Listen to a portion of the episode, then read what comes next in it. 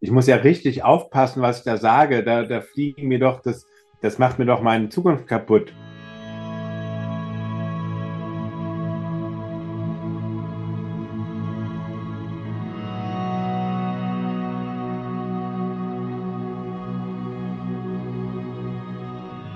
Herzlich willkommen zu Verstaubt und Altbacken, dem Podcast über Familie Dr. Kleist. Wir sind angelangt bei der Folge 29 in der zweiten Staffel. Die Folge heißt Katastrophen. Da bin ich froh, ja. Martin, dass ich dich wieder an meiner Seite habe und wir das alles äh, schön besprechen können, die gesamte Folge. Ja. Ähm, erstmal herzlich willkommen wieder äh, mit offenem Mikrofon. Hallo. Hallo, hallo, grüß dich. Korrektur, Staffel 3 sind wir schon. Du hast Staffel 2 gesagt. Stimmt, ja. ja. Das ist der erste Fehler. Ja, ja. Und äh, meine übliche Frage beziehungsweise meine übliche Berichterstattung über die Getränkesituation ähm, ist heute in leicht abgewandelter Form äh, vorzulegen. Ich habe heute während der Folge, wir hatten noch Kaffeereste von heute früh, und da habe ich mir gedacht, den kalten Kaffee gieße ich mir jetzt in eine Tasse und dann mache ich ein bisschen Zucker ran und mache ein bisschen Sahne ran und habe hab noch ein bisschen von dem schon mal erwähnten philippinischen Rum ran gemacht und dachte so, das ist jetzt einfach so ein Getränk. Wenn das nicht schmeckt, ist es egal, weil es ist nur für mich selbst. Und wenn es schmeckt, dann umso besser. Und habe davon einen Schluck getrunken und es hat so fantastisch geschmeckt. Ich habe mir dann davon mhm. eine Riesentasse gemacht und ähm, dementsprechend hat, glaube ich, dieses Getränk ein bisschen für heitere Stimmung während dieser Folge gesorgt, weil das ist ja immer so ein bisschen so das Ding Koffein und Alkohol ähm, ist ja eigentlich eine tödliche Mischung, weil sozusagen der Alkohol, der ja. äh, macht dich so ein bisschen müde, das Koffein wirkt aber dagegen. Also das heißt, man wirkt so ein bisschen aufgedreht und betrunken. Also ich hatte jetzt so einen großen Kaffee mit Rum. ist jetzt schon wieder ein bisschen her, aber äh, ja, die Stimmung ist immer noch gut. naja, ich bin gespannt. Vielleicht ähm, äh, haust du ein paar offensivere Thesen diesmal raus oder so. Ich gehe davon aus, ja. Ich äh, davon aus. Müssen wir mal schauen. Dieses Mal werde ich meine eigenen Sätze als Peinlichkeiten zusammenschneiden. ja, ich, ich glaube, du, du machst es dann auch noch, dass du das irgendwie mit so einem Stimmimitator machst, dass ich das wieder am Ende war oder so. Du kriegst alles gebogen. Ja, da gibt es ja KIs mittlerweile, ja. genau. Lass uns doch direkt in Medias Res gehen. Ja, und zwar in eine Folge, die heißt Katastrophen.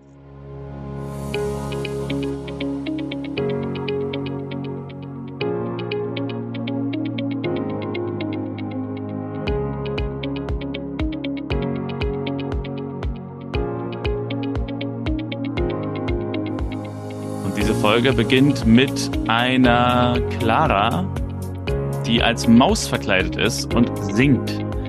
Ähm, und davon schreckt Johannes auf und denkt, sie haben irgendeinen Maulwurf und einen Kater im Haus. Also weil sie irgendwie vom Maulwurf und vom Kater singt. Und ja, sehr lustig.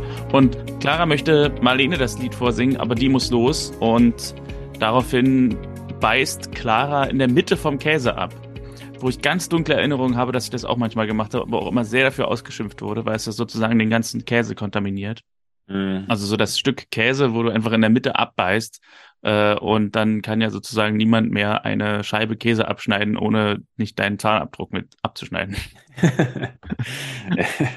ja, und wir sehen, dass Clara mehr und mehr wirklich diesen Status, das wird ja auch noch in dieser Folge äh, ein Thema, dass sie mehr und mehr wirklich diesen, diesen, diesen Nesthäkchen-Status verliert. Ne? Äh, vielleicht war das vorher auch schon so ein bisschen so, aber ja. ähm, also äh, das war ja in der letzten Folge schon so ein bisschen Thema und war ja eigentlich fast schon wieder beendet, das Thema mhm. dass sie irgendwie sich so ein bisschen vernachlässigt fühlt, aber es kommt sie nochmal wieder eben mit dieser Situation, dass sie eben gerne das Lied vorsingen würde, aber Marlene nicht so richtig Zeit hat, weil das Baby die Aufmerksamkeit wegnimmt und so weiter. Ich gucke mhm. jetzt gerade nochmal, weil es ja im Moment her ist, schon wieder in der Folge davor äh, die Inhaltsbeschreibung an. Das Familienleben der Kleists beginnt sich zu normalisieren, dreht sich alles um Paul. Clara fühlt sich vernachlässigt. Ja, genau. Also das war auch in der Vorschau sozusagen das, das große Thema. Clara fühlt sich vernachlässigt. Mhm. Und darum geht es jetzt hier auch in der ersten Szene. Christian bringt Clara zur Schule und Ulrich Pleitgen, der Johannes spielt, hat einen neuen Huch, ein neues Huch, äh, weil er eben in die Küche kommt mit Inge und Clara in dem Kostüm sieht und eben laut ich finde ihn übrigens in der gesamten Folge eigentlich sehr sympathisch. Also ich finde, dass er auch sehr, sehr gut mit, mit Clara so umgehen kann und so. Mhm. Also er hat dieses schöne spielerische Element, was man mit Kindern auch braucht. Ähm, das hat er total drauf. Ja, er geht sehr in diese Großvaterrolle später, genau. ähm, die eigentlich wirklich sehr sympathisch ist. Ja. Ja, Christian bringt dann Clara auf dem Fahrrad zur Schule und wir sehen ein Paar im Garten ihres Hauses frühstücken, von denen wir jetzt noch nicht wissen, wer es ist. Im Gespräch erfahren wir, dass sie viel gearbeitet hat. Er sagt, sie sei ihr, nee, er sagt, sie sei sein größtes Glück und das zweitgrößte Glück ist unser Haus. Und ähm, drinnen später im Haus macht sie äh, eine Aussage von wegen, sie macht nachmittags dann die Dachbalken fertig und er meint, sie soll daran denken, auch was zu essen. Äh, sie hat schon wieder abgenommen und soll nicht zu viel abnehmen. Ja, wir ahnen schon, äh, dass es nicht ganz, äh, äh, dass es gesundheitlich problematisch wird bei den beiden. Also wir haben es wieder mit einem ganz klassischen Motiv zu tun. Genau, also das ist wieder das typische, die, die, die typischen Figuren, die, die sozusagen etabliert werden, um dann in dieser Folge die medizinischen Probleme zu haben. Aber ja, naja, wir werden das Fazit am Ende Genau, aber lustig finde ich, dass äh, gleich, wie es wieder zum Kontakt zu Dr. Kleist kommt. Äh, das, da haben sich diesmal ja. was ausgedacht. Aber ja. machen wir gleich. Genau. Wir sind dann bei Christian in der Praxis. Nora möchte einen Wassergeschmackstest machen mit Christian. Äh, sie erzählt was davon, dass man das Wasser in den Leitungen durch den Wasserdruck, durch den Leitungsdruck abtötet und erzählt irgendwas von Elektronen und bla bla bla. Bis hierhin war das noch halbwegs wissenschaftlich, aber dann enthüllt Christian, dass er in der Mittagspause zum Friseur möchte und das ist dann ihr Stichwort. Sie meint, das ist eine gute Idee.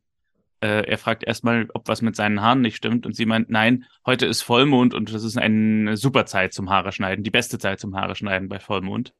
Und damit haben wir einen neuen Eintrag im Ich packe meinen Nora-Koffer. äh, ich könnte das jetzt alles wieder aufzählen, aber was kriegst du denn noch so zusammen von den Nora-Koffer-Sachen? ähm, obwohl die letzte Folge ja erst eine Woche her ist, ähm, ich, also ich bin gerade wieder in der Lernphase, deswegen ich verdränge das alles, muss ah. ich sagen. Ich kriege da okay. fast also gar nichts zusammen, muss ich sagen. Okay, also wir hatten äh, Feng Shui-Sachen, die sie aufgehängt hat. Wir hatten äh, den Mondschnitt, wo ich jetzt schon wieder gar nicht mehr weiß, was das ist. Vielleicht war das sogar was mit Haaren, aber ich glaube, es ging da um Pflanzen. Äh, dann, also dass man die Pflanze bei Mond, bei Vollmond beschneidet oder bei Vollmond, bei Neumond. Hm. Dann hat sie mit Pflanzen gesprochen. Sie hat eine chinesische, äh, sie hat chinesische Tierkreiszeichen gedeutet, eine tibetianische Klangschale etabliert, sie hat Traumfänger aufgehangen, sie hat meditiert in der Praxis, sie hat versucht, Patienten zu hypnotisieren, sie hat die Auren, sie hat die Auren äh, gedeutet oder analysiert von Leuten, sie hat ein Horoskop für Paul, Christians Sohn, erstellt und nun meint sie, Haare bei Vollmond zu schneiden. Das ist perfekt. Also der, der Koffer füllt sich. Ja. Inge kocht bei den Kleists zu Hause Gulasch für abends und Marlene kommt nach Hause von irgendeinem Termin, ich habe das nicht mehr genau aufgeschrieben, mit Paul und Paul hat die volle Punktzahl in allen Bereichen, was auch immer das heißt. Also ich glaube, da war irgendein Physiothermin oder sowas. Ich weiß es hm. nicht mehr. Auf jeden Fall geht's Paul sehr gut. Marlene möchte Christian dafür abends zum Essen einladen, um das zu feiern und fragt Inge und Johannes, ob sie babysitten können. Und das findet dann auch in der nächsten Szene statt. Christian läuft durch die Stadt und Marlene ist am Handy mit ihm und lädt ihn ein, abends auszugehen. Und Christian erzählt, dass er gerade auf dem Weg zum Friseur ist und gesteht hier auch ein, vor allem um vor Nora wegzulaufen und ihren Wassertests. und kommt in den Friseursalon und trifft Manuela Tanner, die Frau, die so viel am Haus zu tun hat, die gerade eigentlich Feierabend machen will, aber für ihn noch mal kurz länger bleibt, um ihm die Spitzen zu schneiden. Und äh, ja, das ist dann die Verbindung der Storylines, der Storylines dieses Paares, was bisher noch keinen Namen hatte, und von Christian. Und sie erzählt, dass ihre Mutter zu ihnen zieht, weil das Haus jetzt groß genug ist und sie für den Nachwuchs planen. Ähm, sagt was von wegen, sie hat in letzter Zeit mehr gearbeitet als gegessen, kriegt nicht so wirklich was runter und er sagt, sie kann zu ihm in die Praxis kommen. Ähm, wo ich mir so dachte, wenn ich im Umfeld von Christian Kleist eine Person wäre und nicht so wirklich Lust auf Arztbesuch hätte, ich glaube, ich würde wahrscheinlich medizinische Themen andauernd vermeiden. Also mhm. jede Erwähnung, die als Smalltalk irgendwie gemeint ist und sowas aussagt wie mein Rücken tut weh oder ich bin ein bisschen müde, wird von ihm sofort immer als mögliche schlimme Krankheit gewertet. Der lädt alle in seine Praxis ein. Also er meint es ja nur gut, aber wenn man einfach mal so meint, so, ja, na, wie geht's dir? Ja, du, ach, ich hab da so und so. Es ist ja nicht mhm. oft was, wo man wirklich denkt, ich will jetzt darüber medizinisch reden, sondern das ist ja eher so was, ach ja, du, ich habe so ein bisschen Rücken und so weiter. Oh, da könnten wir mal gucken, eingeklemmter ja. Nerv und äh, Rücken, Wirbel, Muskulatur und äh, Wirbelsäule und so. Das will man ja dann alles gar nicht hören, sondern man will ja einfach nur so ein bisschen bemitleiden. eigentlich ist eher, genau, eigentlich ist eher so auf eine gewisse Art, ähm, äh, was, was, was Google äh, ein paar Jahre später wurde. Dieses, ja. man, hat, man gibt quasi in die Dr. Kleist-Maschine ein paar Symptome ein und kriegt relativ schlimme äh, Diagnoseoptionen irgendwie ausgespuckt. Und ähm, ja, da muss ich dann irgendwie zurückhalten und da irgendwie äh, gucken, dass man das irgendwie ordentlich, ja. äh, dass man, dass man eben aus, dass man da ein gutes Verhältnis zu bekommt. Ja, das ist vielleicht so ähnlich wie bei dir, wenn irgendwie einer irgendwie ständig äh, sagt so, ja, du, ähm, da ist dieser Apfelbaum und der ragt so ein bisschen aufs Nachbargrundstück und du denkst schon wieder, nein, ich will es nicht wissen, ich will es nicht wissen. Das mhm. ist so, dass dann gleich die juristische Frage kommt von wegen, wie ist das denn dann und so. Ja, ja, genau. Also äh, das Lustige ist, die Leute ähm, stellen oft Fragen aus Bereichen, wo man einfach keine Ahnung hat oder mhm. nicht so besonders äh, äh, äh versiert ist. Ja ich kenne mich da gut aus mit, was dann der Unterschied zwischen Mord und Totschlag und so, aber glücklicherweise wird das von meinem Freundeskreis nicht so oft gefragt. Konstantin, ich habe einen umgebracht. genau. Was? Ich habe das Messer nur so ein bisschen gehalten. genau, das klassische Problem. Ja, kurze Szene, wie Manuela werkelt äh, später am Tag mit Schutzkleidung an den Dachfirsten des Hauses. Und dann sehen wir Christian und Marlene ausgehen. Christian schlägt vor, wieder ins Schlafzimmer zurückzukehren. Er ist ja ausgezogen, um Marlene so ein bisschen die Möglichkeit zu geben, mit Paul zusammen zu schlafen. Und äh, ja, Marlene ist sehr dafür und er kündigt an, also wieder zurückzukehren ins Ehebett. Schnitt auf Clara, die möchte mit Johannes Text üben. Offenbar für ein Schülertheater für Fasching. Und das ist, glaube ich, eine dieser großväterlichen Szenen, denn ich habe hier aufgeschrieben, mhm. Johannes geht in der Rolle sehr auf und gibt 130 Prozent. Mhm. also quasi Johannes ähm, spielt nicht nur oder fragt nicht nur den Text ab, sondern der kriecht unter die Tische und ja. äh, also es ist wirklich äh, bemerkenswert, aufopferungsvoll, wie er hier Clara unterstützt. Und Hattest du das? Auch, ja, sag du. Ich finde auch Lisa Marie Werner bemerkenswert, weil sie spielt gespielt, was nicht so leicht ist. Mhm. Also mhm. sie spielt sozusagen, dass sie einen Text auswendig gelernt hat, im Gegensatz zu dem normalen Text, den sie einfach spielt. Und mhm. das ist ja so eine Metaebene, die oft gar nicht so leicht ist für Schauspieler, gerade nicht für Kinder, würde ich, würde ich denken. Also mhm. äh, fand ich ganz gut von ihr. Ja. Da äh, schließt sich meine Frage an. Ähm, wir beide haben ja auch eine beachtliche Theaterkarriere hinter uns. Wir haben ja auch beide äh, schon Aufführungen gehabt und du In ja zahllosen Stücken, würde ich sagen. Also, ja, ich weiß gar nicht, wie viel, ich wüsste auch gar nicht, ich müsste jetzt nachzählen. Ja, unzählige, ich, ne? unzählige. Unzählige, genau. Ja. Ähm, und du hattest ja auch eine Hauptrolle mit relativ viel Text. Hattest du da auch einen Konterpart, mit dem du zu Hause nochmal geübt hast? Ich glaube nicht. Ich habe, glaube ich, allein geübt. Ich kann mich gar nicht mehr so genau erinnern. Ähm, ja, klar, ist hm. natürlich seitdem, es waren ja auch viele Rollen und das ja. Ja, es war, ja, ja. Nee, ich glaube, ich habe damals, also ich weiß noch, ich habe einmal allein geübt, da habe ich einfach im Bett gelegen und habe einfach ähm, im Bett meinen mhm. Text durchgegangen und bis er irgendwie saß. Mhm. Keine Ahnung, ob ich vielleicht auch noch mal mit jemand anderem zusammen, aber ich kann mich vor allem, dann, vor allem daran erinnern, dass ich da im Bett lag und den Text mit so verschiedenen Farben markiert hatte. Dass mhm. ich glaube, mein Gegenpart, meine Spielpartnerin war dann blau und ich war rot oder sowas. Und mhm. dann habe ich mir das so ein bisschen so gemerkt mit verschiedenen Farben. Aber mhm. ja. Ich erinnere mich, dass du an, an der, am Abend der letzten Aufführung, da hattest du, du hattest an dem Tag Geburtstag, das war der 10. März 2012 und dann gab es, glaube ich, einen Whisky für dich geschenkt und da hast du am nächsten Tag in unsere Gruppe geschrieben, als ich heute Morgen aufgewacht bin und den Whisky neben mir gesehen habe, da wusste ich, ich liebe euch. ja, und dieser Whisky ist ja wirklich Jahre später dann äh, geöffnet worden, äh, als ich mit meiner Freundin zusammenkam. Mm. Also das war ähm, nicht der Tag, wo wir zusammenkamen, aber es war sozusagen unser eins unserer ersten Dates und da habe ich er gesagt, ja, du, ich habe noch einen Whisky zu Hause, aber den wollte ich eigentlich aufbewahren für besondere Ereignisse, aber dann ist vielleicht dieser Moment jetzt heute gekommen und dann hm. haben wir ihn geöffnet. Das und es hat sich auch als richtige Entscheidung herausgestellt. Ach, schön, das war mir gar nicht bewusst. Ja. Ähm, Paul fängt an zu schreien und Inge und Johannes gehen nach oben, um nach ihm zu sehen. Und Clara beschwert sich, dass sie doch noch gar nicht fertig sind mit der Szene. Also mal wieder die Erwachsenen verlassen Clara und Sie fühlt sich vernachlässigt. Ja. Manuela ist in der Zwischenzeit mit dem Dach fertig geworden und ihr Mann Frank kommt nach Hause. Außerdem hat sie noch Eintopf gekocht und hat dann aber einen ganz plötzlichen stechenden Kopfschmerz, den Frank allerdings nicht bemerkt. Mit Frank habe ich übrigens auch mal zusammengearbeitet. Der heißt hm. auch, der heißt auch Frank. Nein, nein, ist Quatsch. Also der heißt äh, David Bunners. Mhm. Und äh, mit dem habe ich mal, der macht gar nicht so viel Synchron, aber der hat äh, eine Rolle in der Serie The Rookie, äh, die auf, ich glaube, Disney Plus läuft.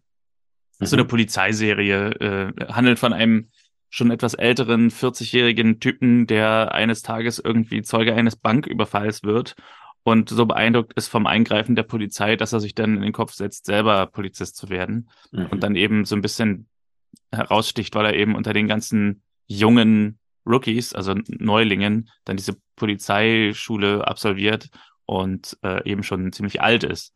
Und ja, ist eigentlich eine ganz, ganz charmante Serie und da ist er einer der neben, wiederkennenden Nebenfiguren. Und Rookie mache ich immer, wenn eine Kollegin von mir keine Zeit hat. Also eigentlich ist es eine Serie, die eine Kollegin von mir immer mhm. disponiert. Mhm. Aber immer, wenn die keine Zeit hat oder wenn irgendwie das Material verschoben wird und sie dann irgendwie im Urlaub ist, dann fragen sie mich. Und so habe ich so, also hm. größere mhm. Teile von Staffel 5, glaube ich, gemacht und Staffel 4 auch. Also ich hatte da, bin da immer mal wieder dabei bei Rookie. Ja. Marlene und Christian sind also beim Essen im Restaurant. Christian meint, er könnte sich einen Partner in die Praxis holen, dann hätte er mehr Zeit für die Familie und Marlene möchte auch nächsten Monat wieder arbeiten, vermisst die Schule. Und es kommt zu einer Grundsatz, äh, zu einem ziemlichen Grundsatzausspruch von Christian, der meint, es kommt überhaupt nicht in Frage. Und ja. Und sie meint, das könnte doch wohl immer noch sie entscheiden. Und er meint, äh, er geht all in und sagt, das denke ich nicht. ja, also sowas von, also das ist sozusagen äh, offensiver kann man sich eigentlich gar nicht für den Dahlmann bewerben. ja, ist fast zu naheliegend, ne? Ja, genau. Ich ja. habe es auch am Ende nicht genommen, aber sozusagen die, die, die äh, wie so oft der Ton macht die Musik, also die, die Kälte, mit der Christian das sagt und vor allem vor allem, weil äh, er ja dann sagt, er wird es total genießen, wenn er mal äh, frei von der ja. Arbeit hätte, wo man so denkt, ja, dann, wenn das halbwegs stimmen würde, ähm, dann, dann, dann würdest du dich ganz anders verhalten. Also ja. das sagt äh, sie ja dann auch, genau. Also seine Begründung ist, dass er nicht nur der Vater ist, sondern auch der Arzt und sie war sehr schwer krank und braucht weiter Ruhe und das ist auch der Sinn von Mutterschutz. Und Marlene führt ins Feld, dass es Paul und ihr ja nun wieder gut geht und ein bisschen schmollt Christian daraufhin. Ja, äh, interessante Szene. Also er ist wirklich sehr herrisch hier in diesem Moment. Ja. Also ja, äh, nicht kommen, sympathisch, nicht sympathisch. Ja, wir kommen nach, also kurz sehen wir eine Szene, wie Inge und Johannes Paul wickeln und so, dabei so ein bisschen herumscherzen, dass man sowas nicht verlernt. Und dann kommen wir zurück zu der Restaurantszene und Christian meint, er wäre froh, was du schon gesagt hast, wenn er mal Zeit hätte und sich um die Familie kümmern könnte und gibt dann aber auch auf Nachfrage zu, ähm, dass das wohl nur ein paar Wochen so wäre. Also äh, er meint, er wäre froh und Marlene sagt, na, und wie lange? Ein Tag, zwei Tage? Und er, naja, schon ein paar Wochen. Aber Marlene meint, es waren jetzt sechs Monate für sie. Also das Baby ist jetzt sechs Monate alt. Ja, und Christian kann sich nicht so richtig damit anfreunden, dass eine Wildfremde sich um das Kind kümmert. Aber Marlene meint, das kannst ja auch du machen. In jedem Fall ist es ein Problem, das sich lösen lässt. Und Christian willigt ein. Na gut, sagt er, dann organisieren sie jetzt eine Nanny und Marlene zahlt dafür dann aber. also ich vermute, er meinte das Essen. Ich hoffe nicht, dass er dafür bezahlst du. Aber nee, ich glaube, es war eine Drohung. Es war eine eiskalte Drohung. Das ist übrigens was, was immer mal wieder vorkommt, finde ich, bei Christian, dass er irgendwie so ganz heftig in diese mhm. Konfrontation geht und dann in derselben Szene aber noch irgendwie so ganz charmant über, überredet wird und irgendwie so sagt, na gut, dann, mhm, dann mhm. aber dafür bezahlst du. Also, dass sich dann so vermeintlich ja. in Harmonie auflöst. So. Das wird sich auch äh, bis, zum, äh, bis zum Ende der gesamten Serie nicht ändern, kann ich schon mal vorwegnehmen. okay. Kann man sich also schon mal freuen auf die weiteren sieben Staffeln. Genau. Wir sind wieder bei Frank und Manuela. Sie isst wieder nicht und er fragt, ob er nicht gut ist. Sie meint, sie fühlt sich gerädert, hat Kopf- und Gliederschmerzen, hat Husten. Vielleicht hat sie irgendeine Grippe von der Kundin und er lässt ihr ein Erkältungsbad ein. Und es gibt einen Zeitsprung, nach dessen Ende wir am Ende dieses Bades sind und sie im Bad ist mit der, mit einem Bademantel. Und dann hat sie plötzlich ganz heftige Krämpfe, kann nicht atmen und ruft nach Frank, der sie rausträgt. Was übrigens auch selten ist, dass eine Figur die andere um Hilfe bittet und nicht irgendwie versucht mhm. zu verheimlichen, dass was falsch ist, dass irgendwas nicht stimmt. Stimmt, ja. ja. Und ähm, Marlene und Christian kommen nach Hause ins Schlafzimmer. Es wird kurz erotisch, aber dann klingelt Christians Handy und er muss zu Frank und Manuela. Und Marlene lässt sich ein bisschen frustriert aufs Bett fallen. Bei Frank und Manuela kann Christian nicht genau sagen, was Manuela hat. Sie muss morgen in die Praxis kommen, gibt ihr erstmal ein krampflösendes Mittel und Frank entschuldigt sich für die Störung in der Nacht, aber Christian meint, das sei er gewohnt. und um das noch zu beenden, diesen kleinen Arc, äh, kommt Christian zurück zu der schlafenden Marlene ins Bett und es gibt ein bisschen Kuscheleinheiten, aber der Ofen ist aus, sag ich mal. Das werde ich mir, glaube ich, bei dir mal rausschneiden äh, für irgendwelche anderen Dialoge zwischen uns. Das so der Ofen ist aus. Am nächsten Tag ist Johannes in der Apotheke und hat eine Wundcreme selbst gemacht. Ingrid soll daran riechen und sagt, aha. Also die Schauspielerin von Ingrid, der glaube ich Verena Klein heißt, hat in dieser Folge wirklich ein paar sehr undankbare Szenen, finde ich. Also sie hat, glaube ich, drei Szenen, Mhm. Und in allen drei Szenen ist sie so ziemlich reduziert auf sinnlose Nebentätigkeiten. Hier zum Beispiel an einer Wundcreme riechen und äh, später ist sie dann, glaube ich, kriegt sie die Haare geschnitten. so, mhm. nicht wirklich was, wo ein Schauspieler so seine seine Klauen rein können. Ja. Das Lustige fand ich an der Szene war, dass Johannes so einen leichten Nora-Anflug hatte, so das hatte so was Leichtes. Ich habe das selber gemacht und äh, also ja. bei ihm hat es vielleicht mehr, also so diese Begeisterung über irgendwie eine eigene, äh, einen eigenen äh, eingeschlagenen medizinischen Alternativpfad, äh, die die hat er in dem Fall auch. Du meinst, es ist eigentlich nur so zusammengerührte Vanille und. ja, es wird schon Hand und Fuß haben, aber dass man sozusagen sagt, ja, ich mache hier sehr, also ich äh, kenne ich jetzt selten, dass Leute das irgendwie ja. so. Ja, ja, ja, ist Apotheker, da kann man ja was zusammenrühren. Da, ja, ja, da geht was. Marlene ist in ihrem kleinen Büro zu Hause und notiert sich ein paar Dinge und ruft dann in der Schule an, wie es läuft. Hört, alles ist bestens und ihre Gesprächspartnerin muss dann auch wieder in die Klasse. Marlene sagt, sie kommt die Tage vielleicht mal vorbei. Und in, Christian pra in Christians Praxis ist Manuela die nächste. Aber vorher möchte Nora, dass er endlich das Wasser kostet. Er kostet ein Glas, findet es ganz toll, das ist das beste Wasser. Aber Nora enthüllt, das war das Leitungswasser und ist entsetzt, dass seine Geschmacksknospen schon, schon derart degeneriert sind. Und Manuela und Christian gehen ins Sprechzimmer und machen einen Ultraschall. Aber Christian kann da nicht viel erkennen. Manuela meint, es hat vor etwa vier Wochen angefangen, aber es ist immer wieder weggegangen. Sie hatte auch mal Durchfall, sie hatte kurz Kopfschmerzen, äh, hat eine Katzenhaarallergie, aber sie haben keine Katze. Christian meint, morgen wissen wir mehr nach einer Blutuntersuchung. Zu Hause wickelt Marlene Paul und Johannes bringt die Wundsalbe, die er selbst gemacht hat. Johannes beweist, dass er auch ein Dr. Kleist ist, nämlich als er fragt, ob sie vielleicht ein bisschen zu viel Vitamin C zu sich genommen hat und diese durch die Muttermilch an Paul weitergegeben worden sein könnte, wodurch er plötzlich wund wurde, was er vorher nie war. Und sie bestätigt seine Diagnose, seine Kleistsche Diagnose, dass sie ganz viel Orangensaft getrunken hat. Und hier eine interessante Anekdote, die habe ich mir hier aufgeschrieben, wollte ich erzählen, von meiner Tante, die hat mit meiner Cousine was ähnliches erlebt. Das ist jetzt schon 40 Jahre her oder so. Also meine Cousine ist etwas älter als ich die irgendwie, ich weiß jetzt nicht mehr genau, ob es Bier war, aber die hat während des Stillens auf jeden Fall irgendeine Art von Alkohol getrunken und hat sich dann sehr gewundert, warum das Kind so gut durchschläft. oh, ja. Also die äh, hat das damals, das war dann irgendwie in den 80ern, Anfang der 80er oder so. Ja. Noch nicht so gewusst, dass das äh, Einfluss darauf hat. Und hat es dann jeden Tag gemacht. Ja, nee, es wurde ihr dann irgendwann gesagt, aber. Ja, sehr gut. Okay. Also hört sich das Kind so, ach ja, das Kind schläft durch, ist doch schön. Oh, da, das, das, darf man nur hoffen, dass das jetzt nicht zu viele hören, die dann irgendwie nachts äh, seit Jahren Terror haben und so denken, ach ja, das ist jetzt meine letzte Lösung für meine ja, Nerven. genau. Schnell noch ein Bier trinken vorm Sorgen. Genau. Ja, nee, aber aus ihr ist auch was geworden, hat mittlerweile selber drei Kinder, meine Cousine. Also. Und kurz am Ende dieser Szene meint Marlene noch, morgen gibt es Karottenbrei und langsam muss das Baby mit sechs Monaten jetzt mal unabhängig von ihr werden. Ja, das sind so diese süßen Dialoge, die, was man, was, also ich meine, man muss ja als erwachsener Mensch irgendwie auch, äh, redet man ja auch manchmal mit den Kindern einfach so äh, quasi erwachsenen Quatsch, den die Kinder natürlich überhaupt nicht begreifen. Ja. Äh, das fand ich eigentlich ganz lustig, ganz süß. Am nächsten Tag sind wieder Manuela und Christian in der Praxis und Christian stellt fest, alles ist leicht erhöht, aber irgendwie ist nichts eindeutig. Die Leberwerte sind erhöht, die weißen Blutkörperchen sind vermehrt vorhanden und so weiter. Christian meint, er kann sie eine Woche krank schreiben, aber sie will das nicht, weil sie arbeitet auf Stundenbasis und dann verdient sie auch kein Geld. Dann meint er, wenigstens zu Hause soll sie sich schonen und wenn er, wenn sie wieder Beschwerden hat, dann soll sie wieder anrufen.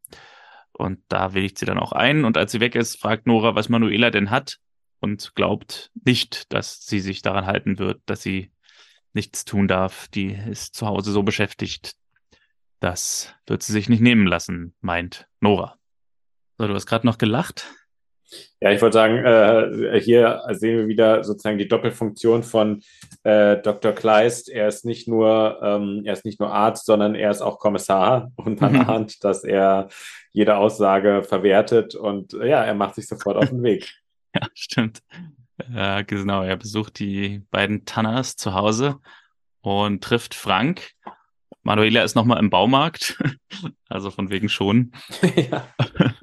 Und Christian fragt, was sie jetzt gearbeitet hat. Und er meint, naja, am Dach, auf dem Dach, die, die Balken und so weiter. Er erkundigt sich nach dem Mundschutz, ob sie einen Mundschutz getragen hat. Und das hat sie aber. Und Christian fragt, ob die Balken vielleicht irgendwie mit Holzschutzmittel behandelt worden sind. Ja, und Frank meint, na, das Haus war unbelastet. Und Christian sagt, Frank soll ihm alles aufschreiben, mit dem sie so in Kontakt gekommen ist, alle Stoffe und so weiter und sie soll erstmal nicht weiterarbeiten. Und daraufhin gibt es einen kleinen Zeitsprung, Christian ist wieder weg und Frank blättert durch Schemata, um irgendwelche Hinweise auf sowas zu finden, welche Materialien das alles sein könnten. Manuela kommt nach Hause, möchte was zu essen machen und dann streichen. Und Frank will das nicht, meint, nee, du streichst heute gar nichts mehr und will nicht, dass sie nochmal zusammenbricht. Erzählt, dass Christian da war und darum gebeten hat, dass sie oben nicht mehr arbeitet und erzählt auch vom Holzschutzmittel, was da vielleicht ist. Und Manuela meint, aber es gab doch ein Gutachten, das kann doch eigentlich nicht sein.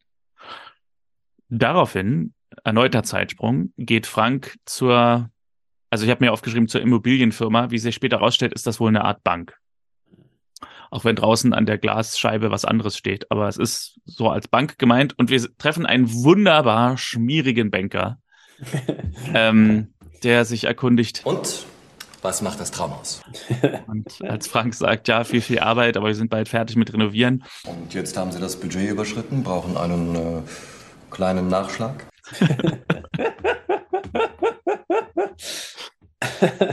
also ich weiß ja, dass Schauspieler oftmals versuchen, so, so Emotionen oder auch Charaktere aus selbstgemachten Erfahrungen zu ziehen. Ich hoffe, dieser Schauspieler hat diesen Banker nicht so kennengelernt in seinem Leben und hat ihn sozusagen aus dieser Erfahrung hergestellt, weil er ist wirklich ja. entsetzlich. Ja.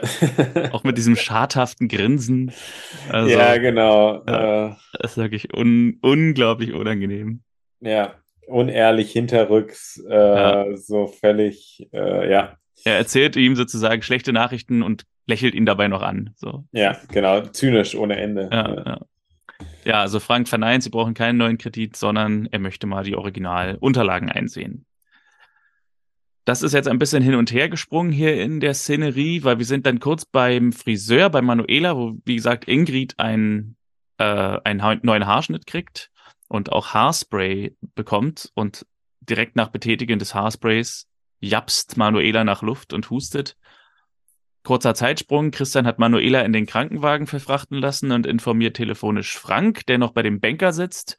Und Frank verabschiedet sich dann von dem Banker und will später nochmal wiederkommen. Also das ist so ein bisschen vom Zeitstrahl her sind wir erst bei Frank und dem Banker, dann beim Friseur. Die Szene spielt dann aber wahrscheinlich davor und kommen dann wieder zurück in die Gegenwart zu Frank und dem Banker, der eben informiert mhm. wird, dass Manuela im Krankenhaus ist.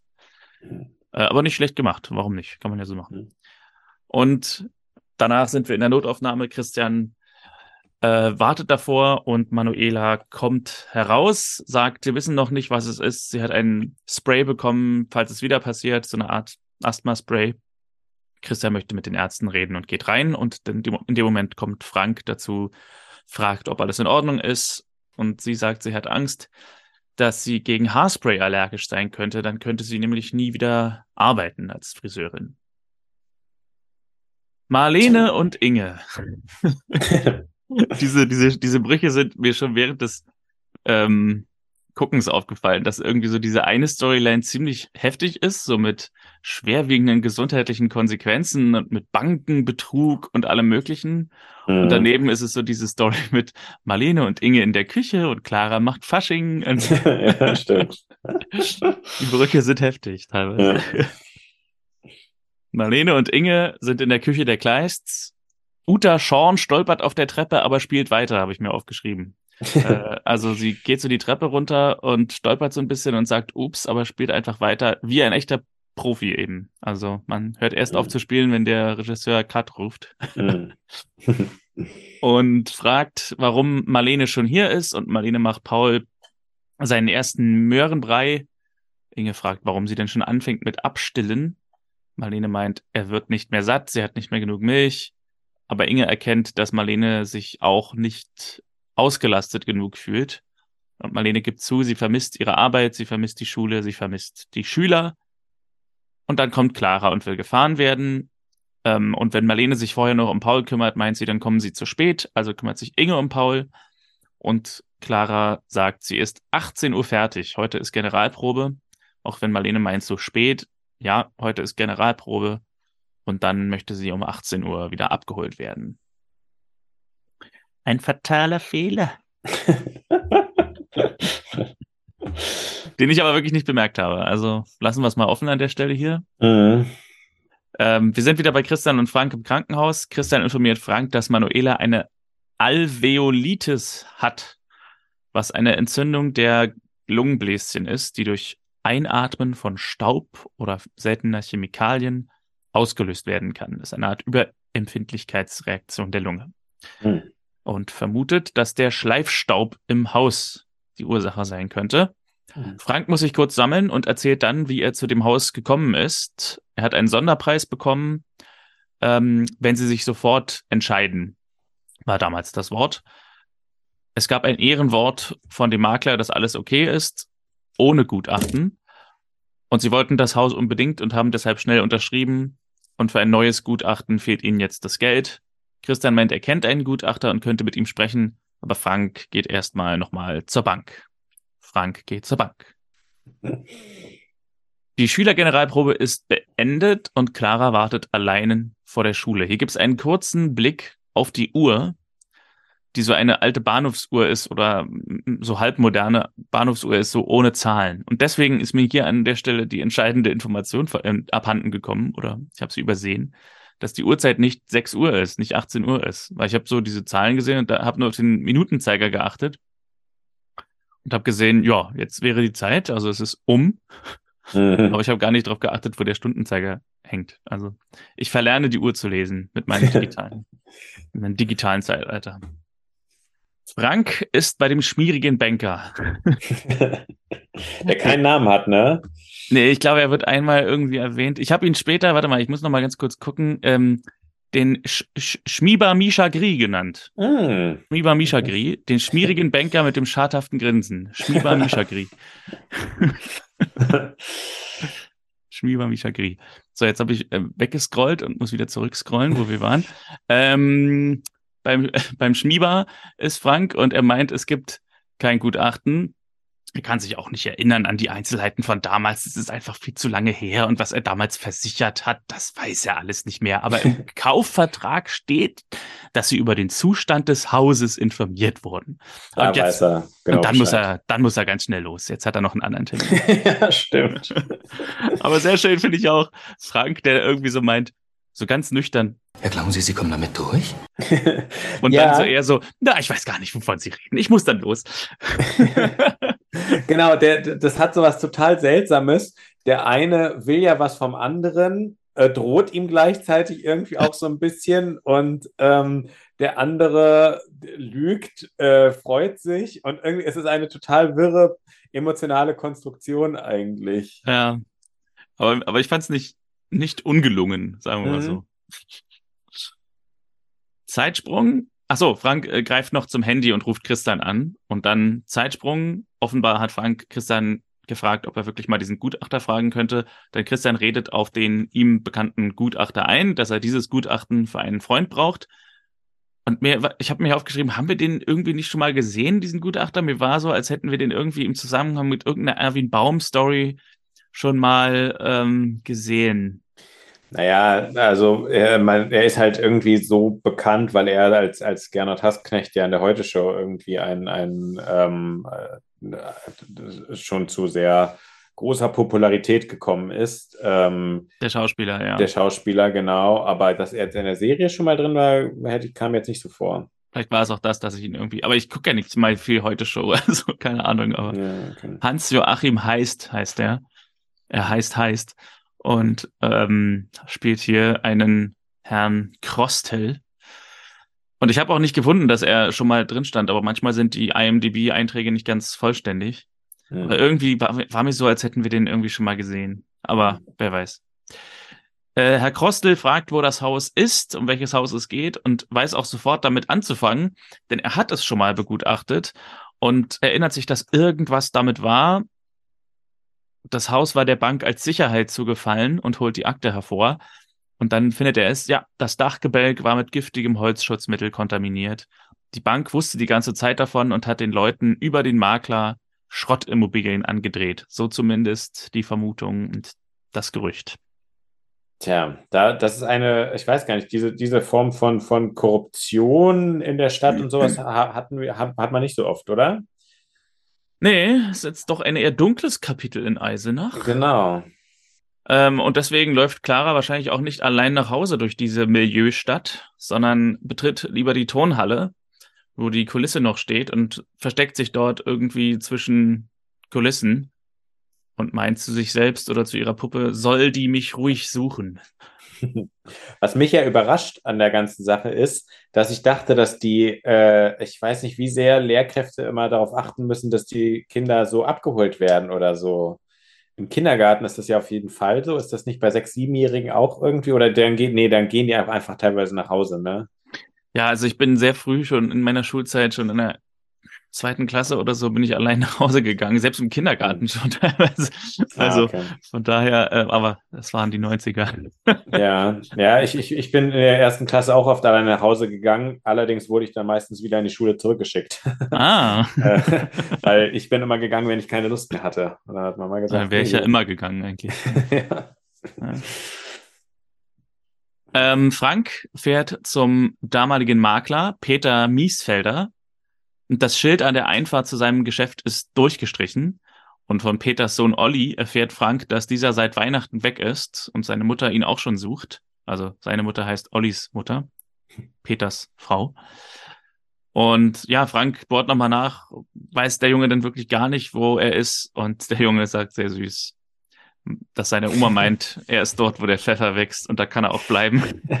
ja, der hat, der, der, kleine Junge ist, ist so der, der kleine äh, Nebenheld der Folge, finde ich, weil der irgendwie so einen ganz süßen, äh, maximal entspannten, äh, auch sehr souveränen Auftritt hat. Ja, es ist cool, weil dieses, das, das ist ja auch so eine altbackene Formulierung. Er ist dort, wo der Pfeffer wächst, aber mhm. sie ist dadurch begründet, dass es sozusagen ein Zitat seiner Großmutter ist. Und dann finde ich es okay. Anders als wenn irgendwelche Jungen sagen, sie wäre fast hops gegangen oder so. Die fast hops gegangene Marlene fährt bei der Grundschule vor und will Clara abholen, aber die Tür ist bereits verschlossen und die Uhr zeigt sechs Minuten nach sechs. Und wie gesagt, ich habe es immer noch nicht kapiert hier an dieser Stelle, habe den, den Stundenzeiger jetzt hier gesehen und habe nur gesehen sechs Minuten nach sechs und habe mir aufgeschrieben, was für ein hochniesiges Kind Clara ist, wegen sechs Minuten Verspätung auszureißen. Aber äh, die Enthüllung folgt später. An der Klinik sind Christian und Manuela. Manuela fragt, was das jetzt alles bedeutet mit diesen ganzen Holzsachen, Holzschutzmittelsachen. Und Christian sagt, es ist lebensgefährlich, wenn sie weiter in dem Haus wohnen. Das Wichtig Wichtigste ist kein Kontakt mehr mit diesem Holzschutzmittel. Dann kriegen wir das wieder hin mit der Gesundheit. Manuela ist aber erschüttert und meint, sie können nirgendwo anders hin. Selbst ihre Mutter hat ja die Wohnung gekündigt, um zu ihnen zu ziehen. Und Frank kommt im richtigen Moment dazu und berichtet Manuela, dass sie betrogen wurden. Die Bank lügt und der Makler hat sich abgesetzt. Und Christian, um die Dramatik noch etwas zu steigern, bekommt dann den Anruf von Marlene, dass Clara verschwunden ist. Und da kommen wir genau, da, diese Art von Plot, die finde ich wirklich ungewöhnlich, dass so in den letzten 10, 12 Minuten dann plötzlich noch ein ganz neues, wirklich maximales Drama kommt. Also das Kind geht verloren, ist irgendwie nicht mehr auffindbar. Hm. Das war, da dachte ich, oh, das hat man echt selten. Ja, es wäre vielleicht äh, ausreichend gewesen, sozusagen dieses andere Drama, was ja doch recht groß ist, auch wenn es Gastrollen betrifft mhm. äh, irgendwie zu einem sinnvollen Abschluss zu bringen. Aber mhm. ja, weil diese, diese Story um Clara, die jetzt hier verschwindet, umspannt jetzt, wie du sagst, zehn Minuten oder so. Also das sind mhm. vielleicht vier Szenen oder so. Ja. Ähm, was im Grunde ja eigentlich jetzt eine Story ist, die man nicht nochmal machen kann, weil man sie jetzt einmal gemacht hat. Äh, die hätte man aber auch wesentlich detaillierter machen können, dass sie wirklich ja. verschwindet und länger gesucht wird. Aber naja. Christian fährt also bei der Schule vor, wo Marlene sagt, ich war ganz pünktlich hier, aber es ist keiner da. Und ich habe geschrieben, was wirklich wahr ist. Sie ist sechs, sie ist, sie ist sechs Minuten nach sechs da und alle sind weg. Das Gebäude ist abgeschlossen, sehr ungewöhnlich. Wie gesagt, ich habe immer noch nicht kapiert, worum es hier geht, aber gut. Äh, und habe noch geschrieben, Schule in Eisenach ist ja fast wie ein Amt. sechs Minuten nach der Schulschlusszeit ist dieses Gebäude abgeschlossen. Äh, ja, und Christian meint, sie müssen einen kühlen Kopf bewahren. Ähm, ich überspringe mal die nächste Szene und komme nochmal zurück zu Marlene und Christian, die einen kühlen Kopf bewahren, indem sie sich gegenseitig anschreien, warum Marlene sich denn nicht den Plan angesehen hat, den Stundenplan. und Christian will Remanka anrufen und eine Großfahndung einleiten lassen. Ja, da, das ist doch wiederum ein Zeichen, dass Eisenach relativ friedlich äh, sein muss, dass, ähm, dass, dass eine Großfahndung sofort eingeleitet wird, nach, nachdem das Nach Kind. Zwei ja, Stunden. Naja, vor allem zwei Stunden sozusagen ist das Kind ja noch nicht weg. Also das Kind ist ja erst sozusagen eigentlich seit sechs Minuten weg. Stimmt, seit sechs Minuten. Wir wissen ja wirklich erst seit sechs Minuten nicht, wo das Kind ist. Es kann ja wirklich auf dem Schulhof sein oder sowas. Also. Ja, das ist in dem Stil wie Christian, der irgendwie meint, meine Tochter fährt mit dem ICE nicht nach Madrid, sondern nach Berlin und hat mir eine SMS geschickt, sie fährt nicht nach Madrid. Das ist Kindesentführung. ja, da gibt es übrigens, da kommt gleich, aber äh, juristisch äh, fährt noch der, ähm, äh, fährt der Banker, Banker noch zur, zur, zur Hochform auf. Ah, okay, ja, ich bin gespannt. Auf jeden Fall die Szene, die ich übersprungen habe, ist Inge im Kleisthaus die zu Piwi geht und sagt, machst du mir mal bitte eine Verbindung auf Marlenes Handy? Ja. Ja, das klingt, als ob ähm. der Technik-Nerd da aktiv werden muss und irgendwas ähm, hacken. Viele Gedanken zu diesem Satz. Warum kann Inge nicht selbst wählen? ja. Außerdem, die Formulierung, machst du mir mal eine Verbindung, ist so eine Formulierung wie aus den 50ern, so als wäre mhm. Pipi so die Dame vom Amt, die jetzt irgendwie so einen Stecker zusammensteckt. Ähm, und so hinter den Kulissen ist das vielleicht nur ein Vorwand, um Peewee hier nochmal kurz im Konter vorkommen zu lassen, weil er sonst ja kaum eine Rolle spielt in dieser Folge. Mm. Das, ja, das vielleicht am realistischsten, ja. ja. Auf jeden Fall telefoniert Inge mit Marlene und glaubt, Clara hat 6 und 16 Uhr verwechselt, weil sie auf ihrem Stundenplan so etwas gesehen hat. Hm. Und äh, ja, dann darauf habe ich, wie gesagt, dann nicht geachtet. Also, ob die Uhr da 4 gezeigt hat als hm. Clara aus dem Schulgebäude kam, aber vermutlich schon. Und Marlene kommt zwei Stunden zu spät. Ja, dann kommt dies mit der Großfahndung, wie gesagt. Und äh, Schnitt auf Clara, die immer noch in der Sporthalle ist und in einem Pappbaumstumpf schläft. Wo mir eine weitere Anekdote aus meiner Kindheit an, einfällt. Ich hatte einen ähm, ähm, Mitschüler, nee, wie heißt denn das? Also ich war mit jemandem im Kindergarten, der so ein bisschen so ein Streichspieler war. Mhm. Und der meinte, das wäre doch ein lustiger Streich. Ich glaube, der hieß Julian oder so. Wenn ich mich unter einem dieser Kegel verstecke, diese Kegel, wo man sich so reinsetzen kann. Mhm. Und damals war ich ja noch recht klein und konnte mich also unter diesen Kegel legen und der Kegel lag auf mir und ich war komplett bedeckt und ich war verschwunden. Ich weiß nicht mehr, als Kind hat man ja ein anderes Zeitgefühl, aber wir haben das eine ganze Weile durchgezogen. So, dass ich unter diesem Kegel lag und er dann auch gesagt hat, wo ist denn Martin? Und so zur Erzieherin. und dann wirklich eine Weile die Kinder und die Erzieherin dann irgendwann so, Martin, Martin. Und ich so, und er kam dann auch kurz zu mir und meinte so, ja, bleib noch ein bisschen drunter.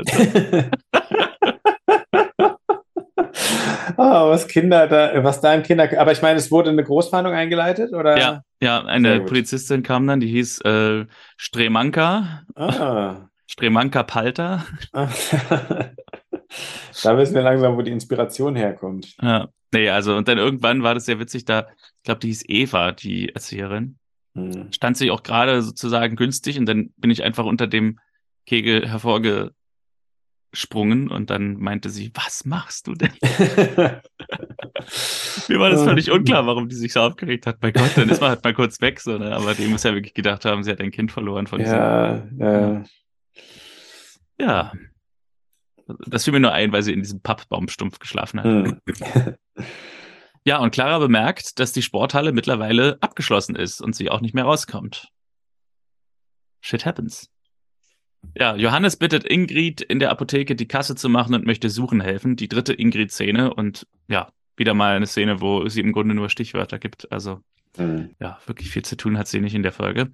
Johannes, Inge, Christian und Marlene sind dann vor der Schule. Inge meint, sie ist nicht an der Eisdiele gewesen und sie ist auch nicht in Inges Atelier.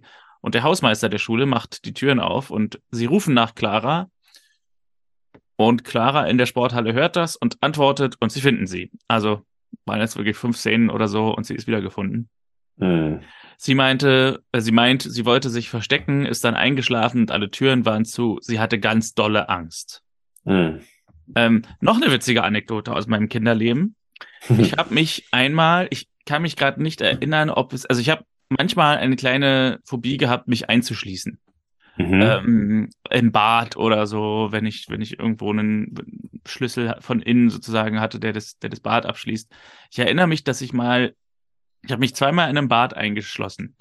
Das eine mhm. Mal war nicht ganz so lang und das andere Mal war länger.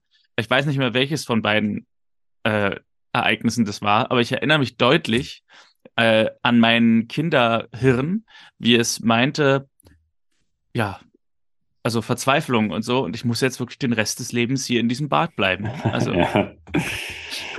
Ja, ja, das, das, das kenne ich, dass man irgendwie so völlig, ja. Dass man irgendwie so ausblendet, dass da schon irgendwie noch so ein paar Eskalationsstufen dazwischen sind, bevor man sagt, du, das Kind lassen wir jetzt da drin, da können wir nichts tun.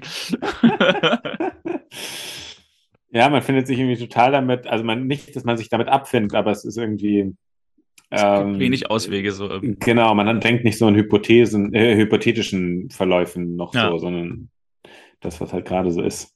Äh, wieder zu Hause. Inge meint, Clara ist enttäuscht, weil sich alles um Paul dreht. Marlene meint, sie hat nicht Unrecht. Sie wusste ja nicht mal die neue Telefonliste und hat nicht mal den Stundenplan gewusst. Also Marlene vernachlässigt sie wirklich ein bisschen. Johannes meint, bitte keine Selbstzerfleischung. Das ist in jeder Familie so, wenn ein Baby kommt. Und jetzt hat Piwi den großen Auftritt. Ja. Jetzt macht er die Ansagen, ne? Ja. Piwi meint, sie hat sich mutwillig versteckt. sie, bek sie bekommt mhm. genug Aufmerksamkeit. Sie muss jetzt auch in der Familie mal mehr Verantwortung übernehmen. Sie kann auch ihre Schulsachen selbst ordnen. Wenn sein Zimmer damals so ausgesehen hätte, dann hätte er eine Woche Fernsehverbot bekommen. Also nochmal schnell so eine Art zu meiner Zeitrede. Mhm. Äh, und äh, Christian muss allerdings zustimmen, schmunzelnd, dass das so gewesen wäre. Er hätte eine Woche Fernsehverbot bekommen. Und Johannes meint, na gut, dann machen wir einen Plan, wer sich wann, wie intensiv um Clara kümmert. Und wir machen ein paar Regeln, die sie einhalten muss. Was dachtest du vom Auftritt von Pivi? Ich war sehr überrascht. Also es war für mich fast äh, äh, damannfähig, dass jemand dass sich das Kind in die Erziehung eines anderen Kindes so einmischt, dass es die Ansagen macht und dass es so hart mit diesem Kind umgeht. Also Clara ist, weiß ich nicht, ist es ja unklar so ein bisschen, wie alt Clara wird, weil Clara ja schneller erwachsen wird oder schneller wächst, ja. als es die Jahreszeiten eigentlich zulassen. Aber, ähm, oder der normale Kalender. Aber ähm, ich weiß nicht, sie ist ja wirklich erkennbar einfach noch ein kleines Grundschulkind und äh, das dann heißt, okay, sie bekommt jetzt eigene Aufgaben und also das sozusagen aus der Konsequenz, ähm, wir haben nicht auf, also wer, wer ist verantwortlich fürs Abholen des Kindes? Muss man sagen, das sind die Eltern und sie müssen sich auch die Informationen einholen. Und als Konsequenz daraus, dass man das Kind mehr als zwei Stunden hat warten lassen, weil man nicht so richtig aufgepasst hat, äh, zu sagen, ah, das Kind muss jetzt auch mehr Verantwortung übernehmen, ähm, äh, bin ich sehr überrascht. Ja, es ist halt so ein bisschen, ich habe so ein bisschen drüber nachgedacht, über diese Dynamiken zwischen großem Geschwisterkind und kleinem Geschwisterkind, aber irgendwie passt das mit Piwi ja gar nicht so richtig, weil Piwi ist ja der Jüngere. Mhm. Also er wäre ja eigentlich der, wo Lisa sagen würde, ähm, dass die Regeln, die für ihn, für, für sie aufgestellt wurden, für ihn nicht gelten. So. Mhm. Ja, es war. Also irgendwie, ah, ich weiß, was gemeint war, glaube ich. Ich weiß nicht, ob es ganz genau so getroffen hat, wie man es äh, geplant hatte. Auf jeden Fall war es eine interessante Szene für Piwi. Ja, das war. Zu meiner Zeit hätte mein Zimmer so ausgesehen. Da hätte ich eine Woche Fernsehverbot bekommen. ja, er hat sich wohlgefühlt vielleicht am Tisch der Erwachsenen da. Also da hatte er aber auch nicht mehr einfach diese Lässigkeit und Souveränität, die ihn sonst manchmal auszeichnet. ja, stimmt. Ähm, übrigens, wo wir von Lisa sprechen, auch in dieser Folge keine Lisa. Ja. Ja. Frank und Manuela, wir sind wieder zurück in dieser Story, sind an ihrem Haus. Frank bringt Koffer nach draußen und Manuela ist wehmütig. Sie denkt nochmal an die Pläne, die sie hatten mit dem Baum. Da wollten sie eine Schaukel ranmachen und wollten einen Sandkasten hinbauen. Aber es ist vorbei. Und sie hat Angst, es ihrer Mutter zu erzählen. Wo sollen sie hin? Wovon sollen sie leben? Frank meint, wir schaffen das. Und er will nochmal zur Bank. Manuela sagt, sie werden uns nicht helfen. Unser Traum ist ausgeträumt. Äh, und wir sind selbst schuld, so bescheuert wie wir waren. Wir wollten dieses Haus zu sehr oder so sehr. Ich mag wirklich die Rolle der Frau, die den Heimwerkerhut aufhat in dieser Folge, muss ich sagen. Ähm, mhm. äh, äh meine Nachbarin Annika war auch so ein bisschen so. Da war es ständig so, die hat ständig gesägt und irgendwelche Regale gebaut und die Terrasse renoviert und so.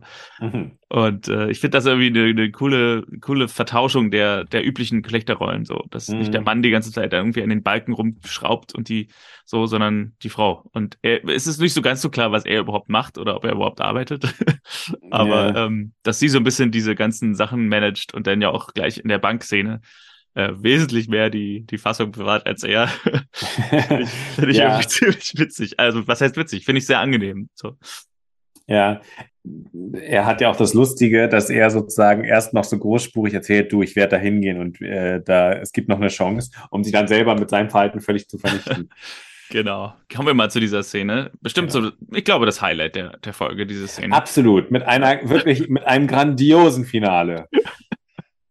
Also, Frank und Manuela sind bei der Bank und wollen sich doch nochmal erkundigen bei Schmieber Misha Gri, dem schmierigen Banker mit dem schadhaften Grinsen, ob sie einen weiteren Antrag für einen Kredit durchkriegen, mit dem sie dann die Sanierung des Hauses machen könnten. Und dieser grinst ihnen zu. Welche Sicherheiten stellen Sie sich denn vor? ja, und Manuela sagt, ja, es gibt jetzt in dem Sinne keine Sicherheiten, sie haben ja nur das Haus. Und Schmieber sagt, das im Moment aber so gut wie nichts mehr wert ist. Und das ist dann das Tropfen, der Tropfen, der Franks fast so ein bisschen zum Überlaufen bringt. Der sagt, ja, äh, weil sie uns betrogen haben.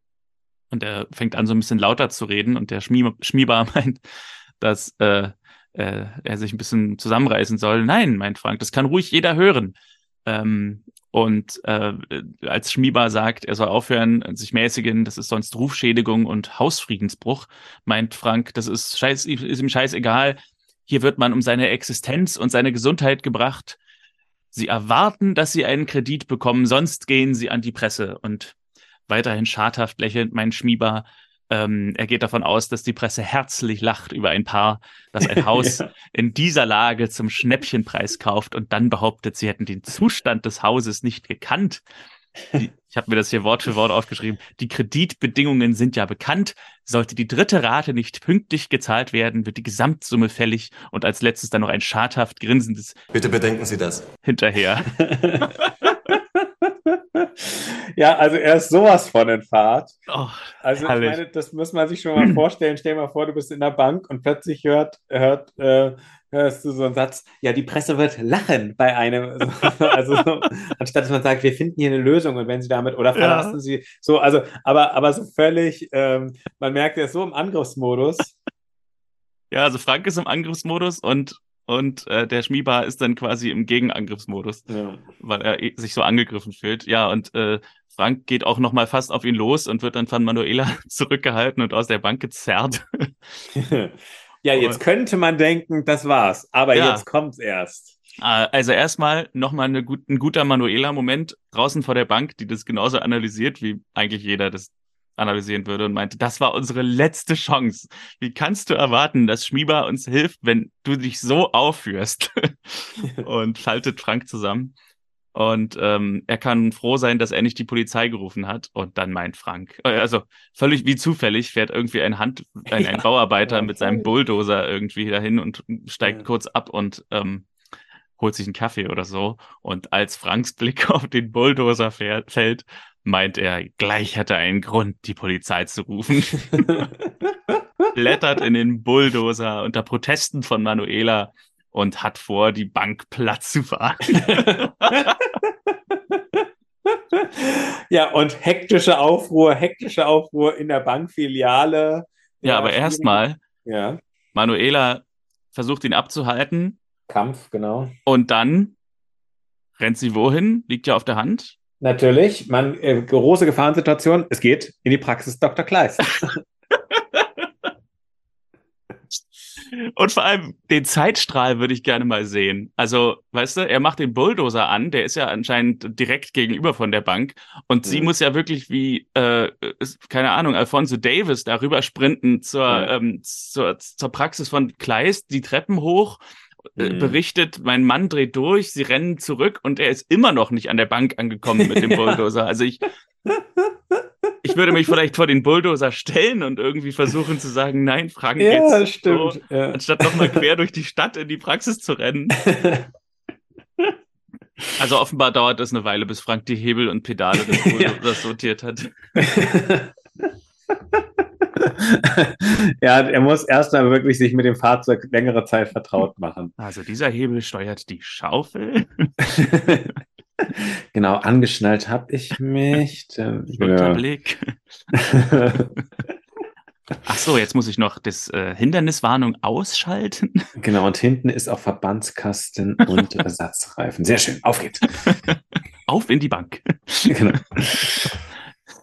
Äh, Eine der absurdesten Szenen, die wir in dem ganzen Ja. Ding hatte. Aber höchst unterhaltsam. Ja, und ich war auch so gespannt, ob er da, ob es jetzt gleich wirklich knallt. Ich hatte es, muss ich gestehen, aus so einem Voyeurismus in dem Wissen, dass es halt nichts Reales ist, natürlich Ja. äh, ein bisschen gehofft, dass es jetzt richtig Action gibt. Das ist natürlich so ein bisschen ne, so, dass das Versprechen oder die Vorstellung davon ist fast schon genug, um, um, um sich das fast zu wünschen, dass man das sieht, weil man sich so wünscht, wie würde Mhm. das jetzt aussehen, wenn die Bank jetzt da so zerdeppert wird und so. Ja, ja genau. Wie würden Sie es, wie inszenieren Sie das, ja? Gut, ähm, also Christian und Manuela machen dann das, was Manuela auch allein hätte machen können, nämlich stellen sich vor den Bulldozer, kurz bevor dieser die Bank erreicht, wo drinnen also schon wirklich heilloses Durcheinander und Chaos ist. Ähm, und Schmieber kommt raus und will ihn anzeigen, Frank. Und ja, das, das geht ja überhaupt nicht. Und Christian redet aber mit ihm. Es bleibt eigentlich lustig, diese Szene. Also der, der Höhepunkt ist gewesen, aber auch das, äh, was danach kommt, ist sehr lustig, denn Christian redet mit dem Banktypen und meint, ähm, dann wird aber öffentlich, warum er so ausgerastet ist vor Gericht. Und äh, es wäre Schmiebers Pflicht gewesen, äh, ihn auf den Zustand des Hauses hinzuweisen und so weiter. Er hat irgendwie ziemlich genaues Wissen und Schmieber fragt dann auch, woher er das alles weiß. Wirklich eine gute Frage ist. Also da kommt einfach irgendwie ein Arzt äh, der Familie und äh, weiß irgendwie alle sensiblen Informationen über dieses Mhm. Bankgeschäft äh, und der Banker. Also anscheinend weiß er ja sogar sensiblere Sachen, als die als Frank und Manuela selbst ins Feld führen können, weil er ja hier äh, den Banker dann doch ziemlich äh, ja, unter Druck hat oder unter Kontrolle hat. Sehr erfolgreich, ja. Ja. Ja, Christian weiß es eben, sagt er, und schlägt vor, dass die Bank die Sanierung bezahlt und man sich außergerichtlich einigt. Äh, und dann kommt noch der, ist auch ein, geiles, ein geiler Auftritt noch, der Planierraubenfahrer kommt noch und will sein. ja, genau. Will der sein, ist ein Highlight. Will seinen Bulldozer wieder haben.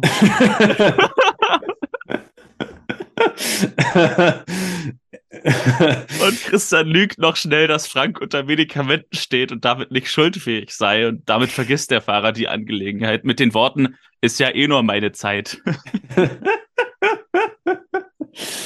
Ah, ja, und also was fehlt uns noch zu, dieser, zu dem Glück dieser Szene?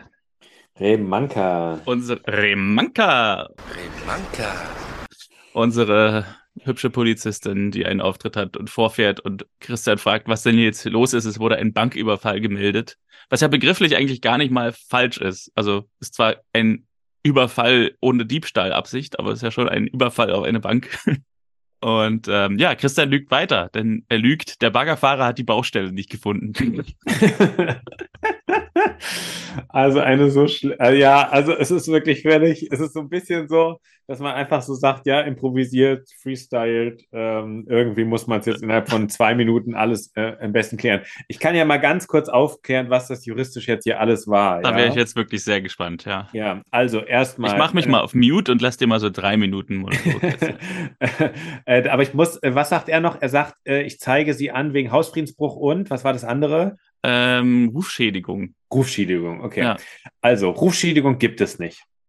So, es gibt Verleumdung. Ähm, Verleumdung ist, wenn ich äh, bewusst falsche Tatsachen nach außen ähm, äh, trage. Also wenn ich jetzt sage, Martin ist ein bekannter Bank äh, ist ein Bankräuber oder sowas, dann, dann ist das Verleumdung. So, ähm, wenn ich irgendwas sage, was dazu geeignet ist, die Person, das Ansehen der Person zu, zu, zu zerstören. So, ähm, also, aber Rufschädigung ist schon mal an sich Quatsch. Hausfriedensbruch auch Quatsch, weil er darf das äh, Haus betreten. Dass er sich jetzt währenddessen nicht so verhält, wie der andere es will, ähm, ist, ist unproblematisch, weil er dann auch das, also problematisch wäre es, wenn er das Haus überhaupt nicht mehr verlassen würde, aber das tut er ja. So. Dann ein Raub ist meinetwegen, Raub findet schon mal nicht statt, weil er nicht, oder später, also mit diesem, mit diesem, wenn er das, das dieses Fahrzeug da betritt, äh, begeht er keinen Raub, kein Diebstahl, kein gar nichts, auch keine Sachbeschädigung, auch keine versuchte Sachbeschädigung, ähm, weil ähm, ja noch nichts passiert ist, sozusagen. Äh, er, er hat sozusagen äh, selbst wenn wir sagen, er hätte es versucht, mit dieser Sachbeschädigung wäre er schon strafbefreiend zurückgetreten. Also da passiert gar nichts. Das ist so, wie wenn ich überlege, ah, Martin, ich mach dich, ich verprügel dich und mach's dann doch nicht. Das Einzige, wofür er strafbar wäre, wäre das, der unbefugte Gebrauch eines Fahrzeugs. Ähm, du okay. darfst halt, das ist sozusagen eine Sonderform des Diebstahls, weil du kannst äh, ja eine Sache, ein Fahrzeug nicht unbedingt, also da wird Diebstahl ist ja, dass ich wirklich jemand anderem die Sache dauerhaft entziehe oder für einen gewissen Zeitraum entziehe. Und bei einem Fahrzeug setzt man sozusagen die zeitliche Spur schon früher an und sagt, okay, sobald jemand das Fahrzeug von jemand anderem schon lenkt, ähm, äh, ist, ist, ist, ist, das strafbar. So, damit hat er, mit diesem unbefugten Gebrauch hat er sich strafbar gemacht. Bei Christian wird es ein bisschen spannender Ganz eigentlich. kurze Frage dazu. Ja. Wenn ich jetzt ähm, ähm, nicht Patient, sondern wenn ich jetzt Bankkunde bin ja. Und äh, sehe draußen kommt einer mit der Raupe angefahren mhm. und stoppt ganz kurz vor der Windschutzscheibe, äh, vor der vor der Fensterscheibe, weil da Leute sich in den Weg stellen. Äh, könnte ich jetzt irgendwie sagen, da bin ich jetzt schwer emotional traumatisiert und äh, könnte da irgendwas geltend machen? Weil ich ja sozusagen Todesangst hatte. Ja, ja, also das ist, das ist, also es gibt immer so zwei Ebenen. Das eine ist ja das Strafrechtliche, dafür geht man dann zum Beispiel ins Gefängnis oder sowas oder muss eine Geldstrafe zahlen. Und das andere wäre jetzt zivilrechtlich, dass man sagt, ich habe unter dir gelitten. Ähm, mhm. Würde sogar im, also ich habe, das könnte sogar im Maximalfall durchgehen, wenn jemand da ein Trauma von bekommt. Ähm, ähm, dass man sagt, okay, ich überlege gerade, was wäre dann also ah. ich, ich, ich würde es jetzt mal in einem anderen Kontext sehen. Also ich weiß nicht, ein Bagger äh. ist jetzt nicht so eine offenkundige Waffe, aber wenn ich jetzt sage, ich halte dir jetzt eine Waffe hin und sage mhm. dann, ach nee, ich habe es mir anders überlegt, ähm, wäre es ja doch irgendwie Bedrohung oder so. Ja. Also ich weiß nicht, ob Bedrohung ein juristischer Begriff ist jetzt, aber.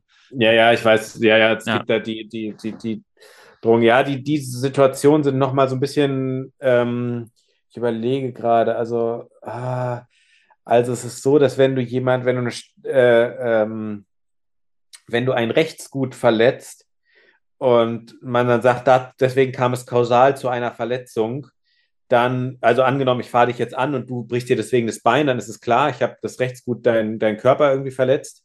Und ähm, äh, in dem Fall könnte man sagen, das müsste man aber wirklich äh, gut nachweisen, dass man sagt, okay, man hat sozusagen physische Schäden oder psychische Langzeitschäden oder sowas durch diese Sache. Das wäre schwer, äh, also man muss eine Kausalität wirklich äh, nachweisen können. So. Hm.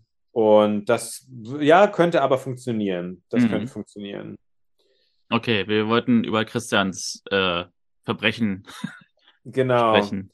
Ähm, und da, da fällt mir als erstes die Falschaussage gegenüber eines Polizisten ein. Ja, das ist unproblematisch. Ähm, das ist unproblematisch. Ich müsste mal kurz das Gesetzbuch hinter mir schnappen. Ui, jetzt geht's ähm, ja los. Ja, genau. Äh, es gibt, wenn, dann wäre es der, der, der, ich glaube, es heißt Strafvereitelung. Ähm, aber er hat ja gegenüber der Polizistin zumindest kein, er hat ja gegenüber der Polizistin nichts gesagt. Ah, wobei, er hat ja, glaube ich, gesagt, der Baggerfahrer hat sich verfahren, ne? Genau, ja. Ähm, damit hat er sich im Prinzip äh, strafbar gemacht, wenn ich mal kurz überlege, weil er hat dafür gesorgt, dass ähm, äh, Während du suchst, es ist ja einfach eine absurde Situation. Auch da sind ungefähr 20 Leute in der Bank, die alle genau gesehen haben, was passiert. und Remanka fragt Christian, den sie kennt, und einer von 20 Zeugen sagt, ah, da war so ein Baggerfahrer, der hat die Baustelle nicht gefunden. Und Remanka lässt alle anderen 20 Zeugen unbefragt. Äh, wenn alle, wenn sie einen der anderen 20 Zeugen fragt, sagen die alle, da war so ein Verrückter, der hat keinen Kredit bekommen. Das haben auch alle gehört in der Bank und wollte daraufhin mit dem Bagger in die Bank fahren. Und ja. damit wäre Christian sofort entlarvt als, als, äh, als Falschaussage. Ja, und da, wenn dann noch rauskommt, dass seine Aussage mit hier von wegen Medikamenten und so, dass das falsch ist, ja. dann ist er eventuell. Und er ist auch noch der behandelnde Arzt von der Frau von dem, den er sozusagen mit seiner Falschaussage decken will. Genau, also, ähm, also für ihn ist es, also es ist eine, also seine Lügen haben eigentlich sehr kurze Beine. ähm, also er hat sich wegen Strafvereitelung strafbar gemacht, genau, weil wer absichtlich oder wissentlich ganz oder zum Teil vereitelt, dass ein anderer wegen einer Tat äh, bestraft wird, wird selber mit äh, Freiheitsstrafe bis zu fünf Jahren oder mit Geldstrafe bestraft und der Versuch ist auch strafbar. Also es wäre angenommen, sie ermittelt jetzt weiter und stellt fest, ah, es hat doch die Strafbarkeit gegeben, dann hat er diese Ermittlungsmaßnahmen ja verzögert durch sein Verhalten. Ja, ja Christian hat sich da strafbar gemacht. Hat er sich noch in anderen Dingen strafbar gemacht? Ähm, naja, mit dem, dass er dem, dem äh, äh, Fahrer nur sagt, ja, hier, ähm, äh, der, der steht unter Medikamenteneinfluss. Das ist äh, unproblematisch, weil ähm, dieser Typ nicht ähm, Ermittlungsmaßnahmen oder sowas leitet. Mhm, mh. ähm, das hätte er sagen dürfen. Nee, es, also bisschen die Strafvereitelung, die steckt okay. drin, die versuchte Strafvereitelung. Ja. ja. Und noch irgendwas in der Szene? Ähm, sonst, nee, ich glaube, sonst ist alles fein. Ich glaube, ich habe noch einen. Und zwar, ähm, was schreibt Remanka in den Bericht? Es wird ja wahrscheinlich öffentlich irgendwo dokumentiert sein. Äh, 15 Uhr ist die Polizei Kommissarin Walter aufgebrochen zu einem gemeldeten Banküberfall. Und sie kommt zurück und ähm, hat einen befragt, den sie kennt, also der auch der Polizei früher geholfen hat. Hm. Und ähm, der hat gesagt, nö, war nichts. Ähm, wenn jetzt irgendein anderer Polizist, der weiter oben gestellt ist, vielleicht ähm, nochmal sich entschließt, da nochmal genauer nachzufragen, wird doch jeder herausfinden, das war nicht so, wie Remanka es jetzt in den Bericht geschrieben hat. Sie hat einfach fahrlässig irgendwie nur einen von 23 anwesenden Personen befragt und hat dessen Aussage für bare Münze genommen und hat dann die Sache nicht weiter verfolgt, während ähm, die Wahrheit ja eigentlich eine ganz andere war. Und ja. dann wäre es ja sozusagen Remanka, die eventuell da ein, äh, weiß nicht, wie das dann heißt, ein Verfahren oder wie auch immer äh, bekommt, weil sie eben fahrlässige Weise äh, gehandelt hat, was die Ermittlungen angeht. Also wir, äh, ich sag mal, wir wissen ja noch nicht genau, was das Ende der ganzen Sache ist. Ähm, also sie ist ja dann damit einverstanden, so wirkt es zumindest am Anfang. Ich weiß nicht, was, was ihr da polizeirechtlich droht. Da habe ich hm. keine Ahnung, was da im Berufs... Oder ob das einfach klar ist, sozusagen, dann hat sie schlechte Arbeit gemacht oder sowas. Oder ob ihr da wirklich äh, rechtliche Konsequenzen und keine Ahnung, das weiß ich nicht. Aber es kann natürlich sein, dass wir gar nicht mitbekommen, was da im Hintergrund noch weiter ermittelt wird. Ja.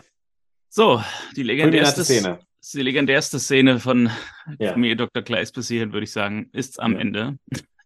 Absolut. Und wir machen einen Zeitsprung. Die Stadt Eisenach hat Frank und Manuela eine Wohnung zur Verfügung gestellt, wo sie so lange wohnen können, bis sie, ihr eigenes bis sie wieder in ihr eigenes Haus ziehen können. Und Manuela berichtet all dies der Presse. Ist das nicht irgendwie das falsche Signal? Also ich habe mir aufgeschrieben, die Machenschaften der Bank werden nicht aufgedeckt, weil die Geschädigten von ihr eine Wohnung und eine Sanierung bezahlt bekommen und alle bleiben weiterhin im Amt und machen weiter wie bisher und sogar mhm. ihr Ruf wird noch öffentlich gestärkt mit dem Auftritt von Manuela in den Medien. ja, ja, das stimmt. da läuft irgendwas schief. Ja, also Frank und Manuela bedanken sich bei Christian für seine Hilfe. Dann sehen wir noch Claras Schul Schülertheateraufführung. Es gibt am Ende Buhrufe, Eier werden geschmissen, äh, die Kinder werden genau. aus dem Hof gejagt. Nein, also natürlich die Eltern sind begeistert, alles ein totaler Erfolg. Und abends im Bett, im Schlafzimmer von Marlene und Christian, kommt Clara hinein und fragt, ob sie mit ihnen kuscheln kann wie früher. Sie legt sich hin und schläft sofort ein und mit einem vielsagenden Blick, der wohl aussagen soll, dass Marlene und Christian in dem Bett eigentlich noch was anderes vorhatten, endet diese Episode. Es kommt der Abspann.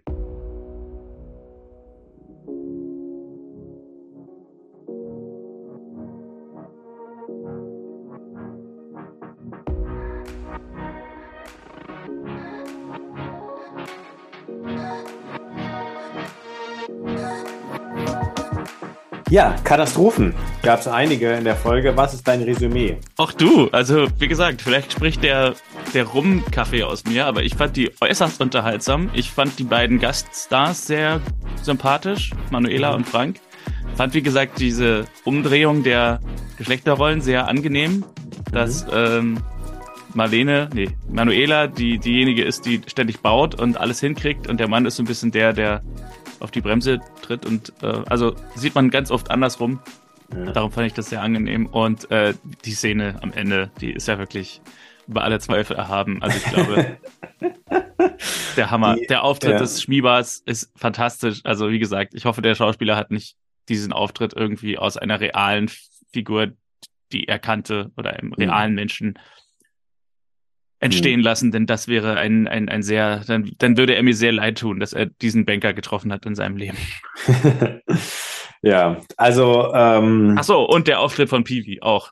Äh, auch ein starker. Zu meiner Zeit. ähm, stark. Also viele, viele markante Auftritte und deswegen, also ich war durchgehend unterhalten. War jetzt vielleicht nicht qualitativ die beste Folge, aber ich fand die eigentlich sehr unterhaltsam. Fand die, fand die Figuren sympathisch. Von ja. daher, cool. Wunderbar, ja, da also sozusagen auf der Entertainment-Ebene hat, hat die auf jeden Fall was geboten.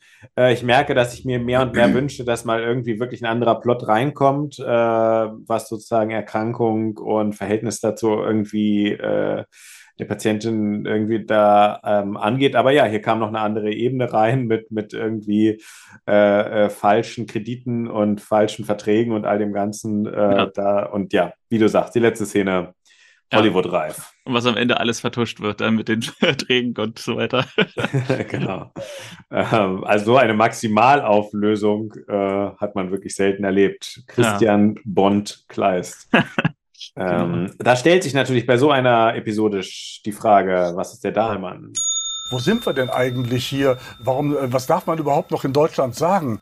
Ja, also Tatsächlich habe ich diesmal nicht so den einen Satz, der irgendwie im Nebensatz fällt, wo mir aufgefallen ist, oh, den könnte man nehmen. Ich gebe ihm stattdessen einfach dem Schmieber, ähm, mhm. der einfach, ich weiß nicht, also ich finde ihn irgendwie auf, auf seine unsympathische Art, finde ich ihn unglaublich sympathisch, so als Figur. Also, mhm. weil ich eben solche Figuren unglaublich gerne sehe, um mich an ihrer Boshaftigkeit zu erfreuen. Mhm.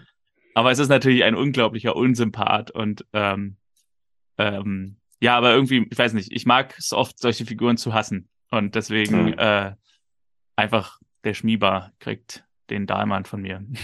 Okay. Ähm, bei mir muss er einmal mehr an Christian gehen. Oh.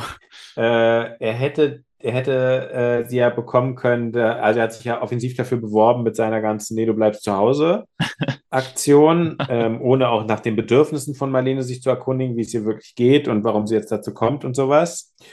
Ähm, äh, er geht aber für eine andere Aussage an ihn und zwar ähm, hat er wirklich nicht die äh, die Stärke, die, die Persönlichkeit, seiner Assistentin zu sagen, dass äh, Aktion nerven und stattdessen zum Friseur zu verschwinden. Also ich möchte nicht von einem Arzt behandelt werden, der mit seiner ähm, Assistenzärztin oder der, der Sprechstundenhilfe äh, unzufrieden ist und deswegen schnell vor ihr verschwindet zum Friseur. Ja. So, ähm, also das ist ja sowas von ähm, schwach und, und äh, sozusagen dem Konflikt aus dem Weg gehen mit einer pragmatischen Lösung, die ja nur für eine Stunde taugt, äh, anstatt da mal das Grundsatzgespräch zu suchen, auf das ich ja schon Ewigkeiten warte. ähm, äh, da da habe ich gedacht, so Christian, jetzt hast du ihn auch mal verdient. Ja, ich, es ist auch witzig, weil er ja dann zur Friseurin kommt und sagt, ähm, können Sie mir einfach mal nur die Spitzen schneiden, irgendwas, was nicht auffällt. Also so. ja, genau. Also Sorry, da muss eine andere Antwort her auf Ihr Verhalten. Ich finde es gut, dass du sagst, er muss mal an Christian gehen, gehen. Wenn ich dein Ranking angucke, hast du Christian am häufigsten mit dem Diamond. ja. Allerdings ich auch, aber ich bin, habe nicht ganz so viele wie du.